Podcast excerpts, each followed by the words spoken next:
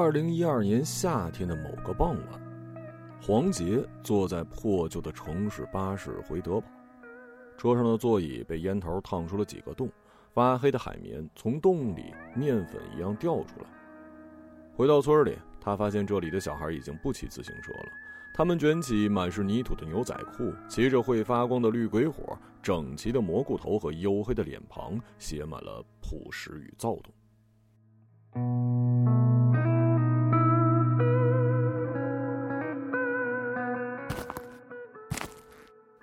这个男人顺着新翻新的水泥路一路走，走到水泥路的尽头，踏上坑洼的土地，砾石摩擦的声音在乡间回响。他想起老父亲干瘪的手，他的蛇皮袋挂耳破了，一道口子顺着挂耳处从内而外裂开，掉出一个带着锈斑的钢碗。蹲下来捡的时候，黄杰哭了，眼泪在银色的土地上留下了痕迹。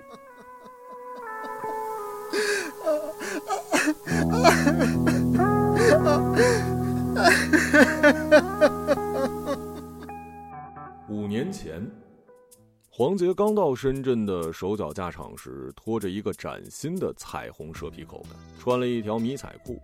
老板问他许多事儿，黄杰却羞于表达。老板抽了一支烟，觉得这留长发的小伙不靠谱，又不好意思直接拒绝，于是伸手招呼远处吃饭的师傅过来，让师傅带带这个年轻人。第二天上班，师傅说：“你看我做，看明白了就自己来。”黄杰接过师傅递过来的脏手套，戴上面具，抓起电焊枪，对着手脚在的裂缝仔细焊接。焊条末端跳出的银白色火花打在他的纸板面具上，他不为所动。当天晚上，师傅让黄杰带包红双喜过来。过了一会儿，黄杰拎了一瓶玉冰烧，又带了一包利群回来。师傅拍黄杰背的时候，他知道自己可以留下来了。只有输了钱的男人才会回来，赢钱的总是逍遥在外。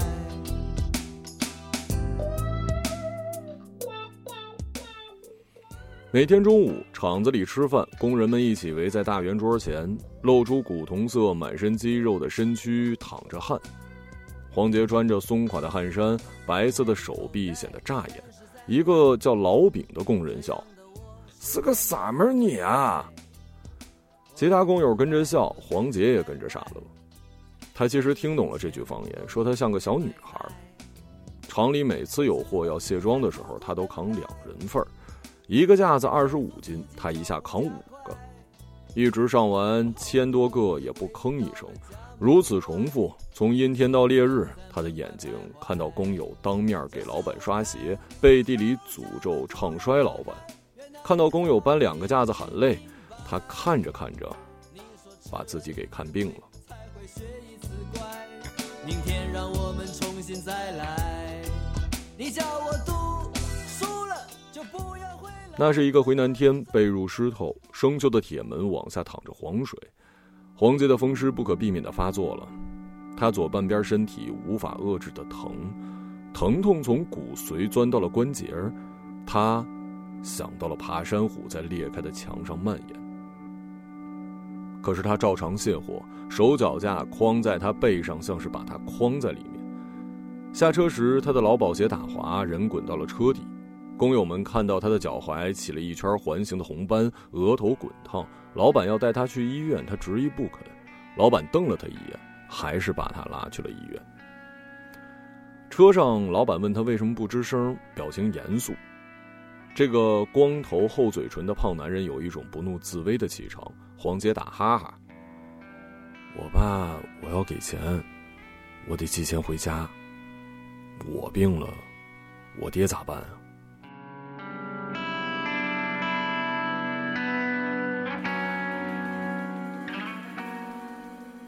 老板看着当时二十一岁的黄杰，没说话。从医院出来，老板告诉黄杰，以后有事儿得说。他的皮肤越来越黑，身上的肌肉线条越来越硬朗。他也会在中午脱去上衣，在老饼的叽叽喳喳抱怨声里，黄杰骂道：“压根糊涂，死猪鸡老婆了。”武夷方言里这句话是叽叽喳喳，像个老太婆。吊顶的绿风扇传出了哄笑。厂子里的生活很累，每当夕阳沉下，空旷的厂子里就会响起工人们的粗口声和麻将声，还有一些人会洗干净身体，在头发上抹上廉价的啫喱水出去嫖娼。黄杰喜欢看书，看那本发黄的《林海雪原》，看《射雕英雄传》。他偶尔也打打麻将，赢多输少，却经常向老板借钱。老板觉得奇怪啊，工资加上打麻将赢的钱，怎么不够生活呢？他告诉老板，自己在恩平有个妻子，她的名字叫小芳，再过一个月就要生了。说罢，看向老板的儿子，他抱着玩具在一边抬头看黄杰。又开口说：“想把小芳和孩子接过来。”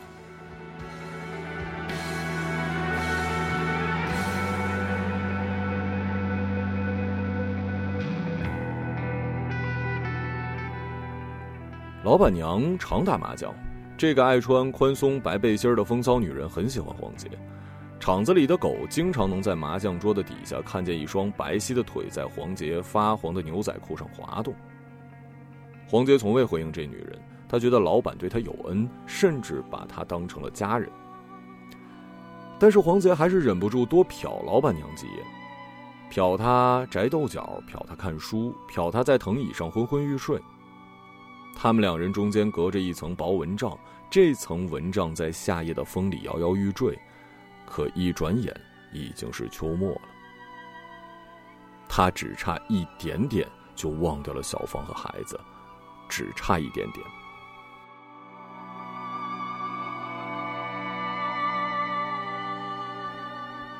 黄杰拿出老板发的奖金，买了一台二手的破奥拓，开回了恩平，去看他的老婆。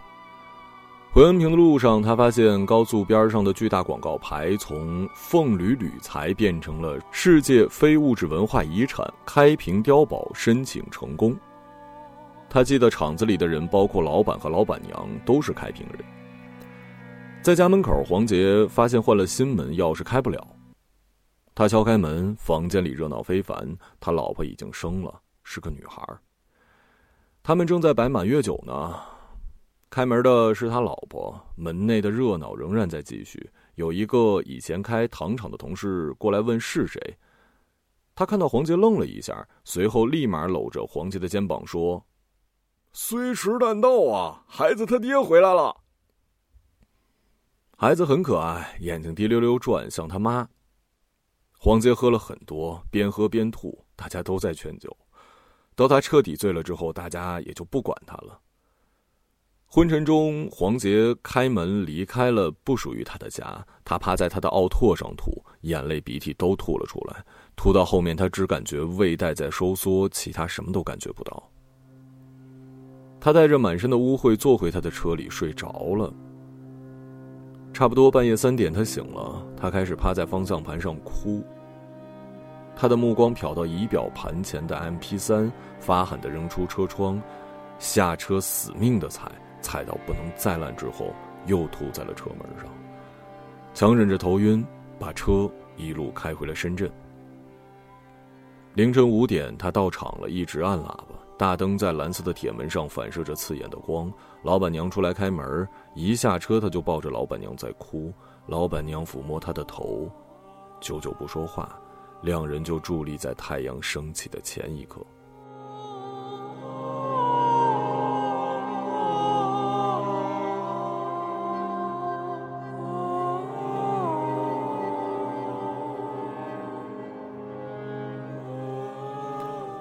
黄杰和老板娘的关系持续了一年，厂里来了一个新的小伙子，叫小刘，戴了个小眼镜来做会计，能说会道，长得斯文白净，还是个大学生。小刘学东西很快，一开始不会打麻将，打了几圈就开始赢钱了。后来他学会给老板或者老板娘点炮，大家看起来都很喜欢小刘，只有黄杰除外。某天，黄杰拉完货回来。在门口看见老板娘在麻将桌底下用脚在小刘的裤腿上蹭像曾几何时对自己一样。黄杰扑过去把小刘按在地上操你妈！你以为你他妈谁啊？我操你妈的！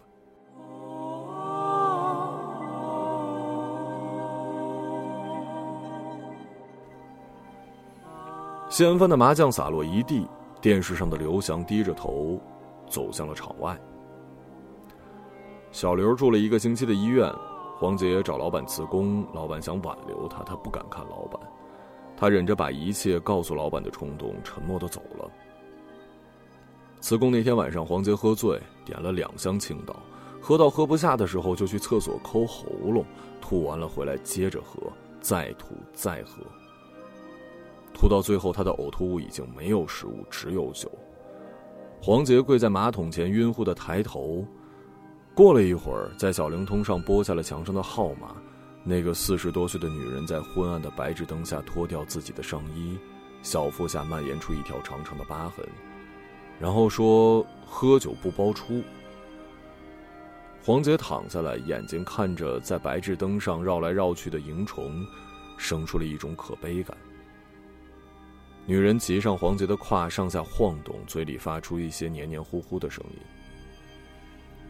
恍惚中，黄杰把她当成了那年夏天慵懒的身影。他流泪问他要不要跟我一起走。他操着一口熟悉的广西话问：“去哪儿？”但你要把我赎走。然后伸手抹了黄杰的眼泪，抱住他的头。黄杰感觉到自己的头发在女人的指缝里变得柔软。他噙着泪，晃着身，把床底下鞋盒里的所有钱给了这个陌生女人。宿醉醒来，已经是第二天傍晚。屋外零星的小孩笑声回响，女人消失了，连人影都没有。黄杰。一个人在床头坐了很久。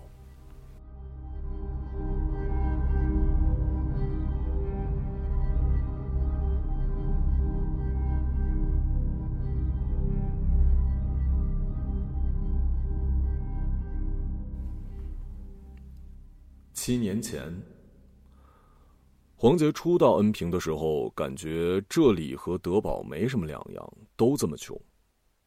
宿舍里的同乡告诉他。珠三角之外的广东不算广东，他们把这些地方叫做粤西粤北。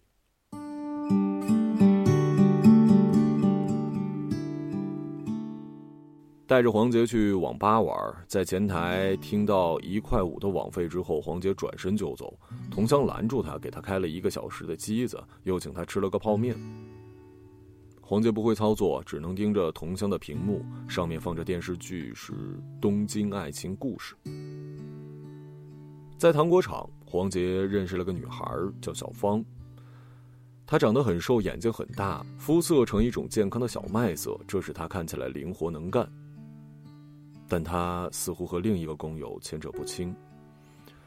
后来工友辞了，他就天天跟着黄杰。一开始从家里带些零嘴儿分享给他，后来慢慢的给黄杰带饭，教黄杰说武义方言。他从小芳这里得知武义方言是粤语的一支，这就是为什么电视上的粤语和恩平的方言听起来完全不一样。小芳送了一个 M P 三给黄杰，黄杰蹭同乡的网费，在网吧偷偷下歌，用蹩脚的粤语唱。原谅我一生不羁放纵爱自由。后来小芳怀孕了，得知这个消息的时候，黄杰从机床上下来，准备抽根烟，同事把黄杰叫住，说小芳在门口。他在门口踱步，他背着光，让人感觉有一些刺眼。脱掉手套，走到他的跟前儿。小芳说：“我怀了。”眼睛里带着一种得逞的皎洁。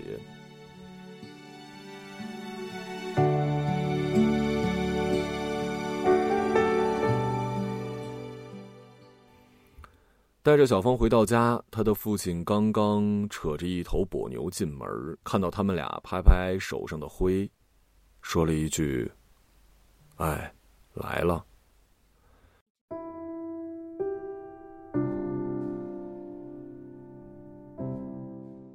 洪杰问父亲的腰有没有好，父亲没回他，而是问起小芳的一些事儿。谈话中，小芳得知黄杰的母亲已经去世几年了。最终，这门亲事谈了下来。黄杰花光了家里的积蓄，还欠了同村人几万块。在德保的时候，黄杰和父亲把小芳当宝贝惯着，不干家务，不干农活黄杰也不吱声。小芳说东，绝不敢说西。直到小芳嫌这个腰折了的公公碍眼，跟黄杰提出了分家，留他父亲一个人在这儿。黄杰眼睛红了，想扇小芳，但看她的肚子，就想起了家里的牛，慢慢的背过身，说了一句：“好。”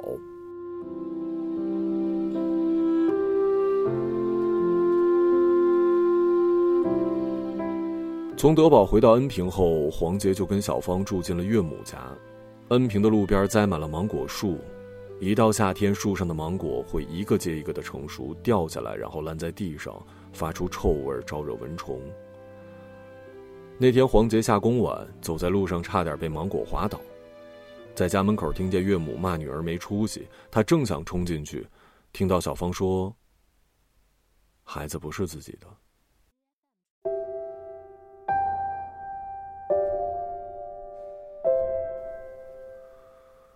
黄杰停下开门的动作，在门外听着小芳抽泣声。岳母接下来骂的话，他完全没听见。一个人在屋外轻轻颤抖。楼道里的垃圾桶更臭了，他的胃里往上反酸，但他还没吃饭。他慢慢下楼，在楼下点了根烟，想压住呕吐的欲望。烟雾在灯光里勾勒出风景的轮廓。约莫半个小时，上楼，敲门，开屋。我回来了。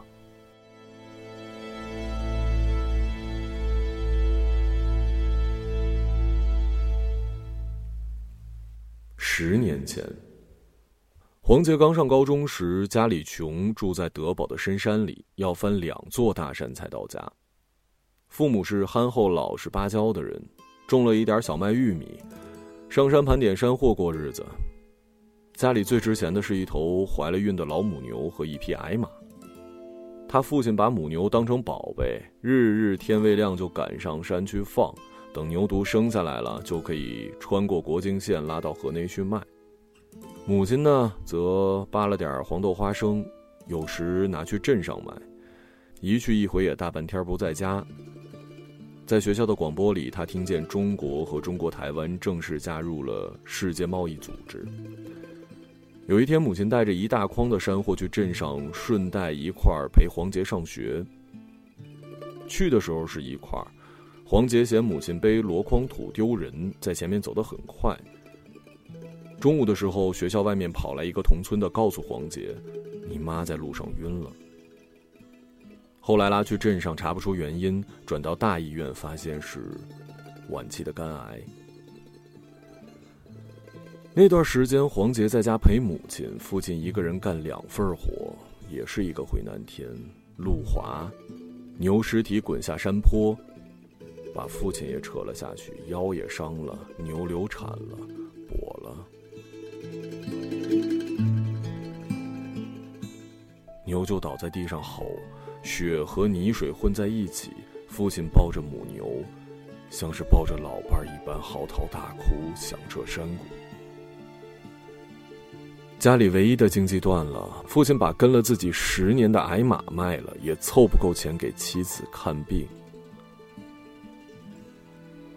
没钱医，母亲熬不住，拉着父亲的手说：“让孩子读书吧。”就撒手了。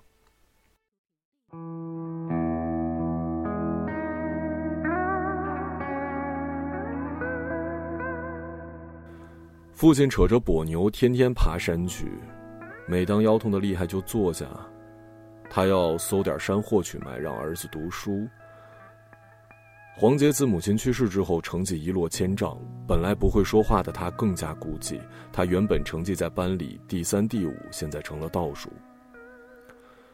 不久，父亲的病情也恶化，黄杰还是辍学了。他的语文老师觉得可惜，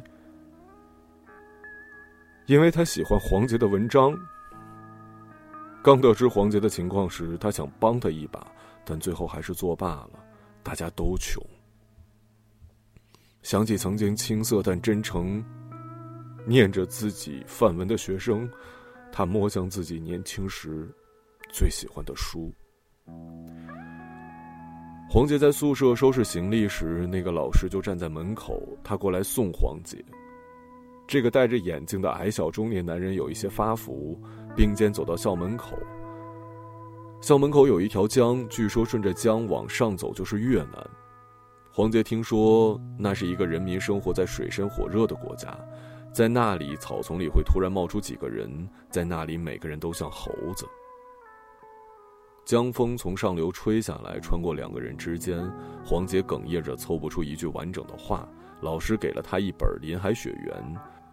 黄杰颤抖着告诉老师：“老师，我想读书。”老师抱住流泪的黄杰，说：“欢迎回来。”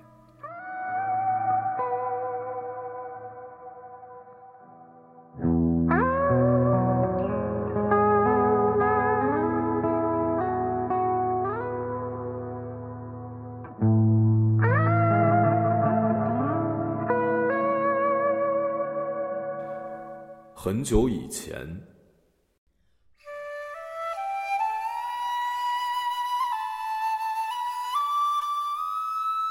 小杰最高兴的时候，便是果农收获的九到四月。那个时候，父母偶尔会去帮农，果农会送帮农的人一筐果子回家，以此支付工资。傍晚放学之后，他准时守在村口，远远看到一匹矮马和两个人影时，他就迎上去。总能从母亲那儿讨得一两个山楂或者脐橙。这天也不例外，只是小杰等了很久很久，始终没有等到两人一马的影子。他坐在村口的大榕树旁，旁边跑出一个陌生的小女孩，说：“你别等了，你爸爸妈妈不会回来了。”他嘴里不是德宝话，但是小杰听懂了。他们一定会回来的，小芳，他们会带来一大筐的脐橙跟山楂。如果我拿到俩，我就分你一个；拿到三个，我就分你两个。再回首，背影已远走。再回首，泪眼朦胧。小芳犹豫了一下。好吧，我陪你等，他们一定会回来的，你也一定要分给我啊！小芳坐在小杰身旁，背靠着大榕树。过了不知多久，傍晚的夕阳一直没落下，榕树的根系蔓延到两个人身上，缠绕出他们两个人的形状，扎进他们的血管里。远处传来清脆的马铃声，小杰站起身。身上的枝条脱落，他目光清澈，盯着远方。我回来了。只有那无尽的长路伴着我。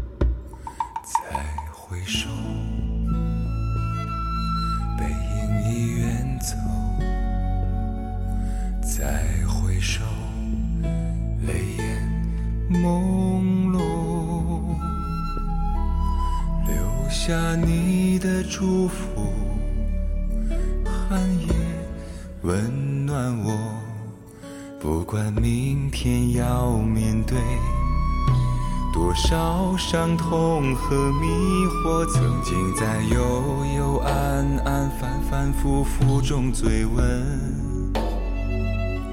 才知道平平淡淡、从从容容才是真。再回首，恍然如梦；再回首，我心依旧。只有那无尽的长路伴着我，曾经在幽幽暗暗、反反复复中追问，才知道平平淡淡、从从容容才是真。再回首，恍然如梦；再回首，我心依旧，只有那无尽的长路。回首，恍然如梦；再回首，我心依旧。只有那无尽的长路伴着我。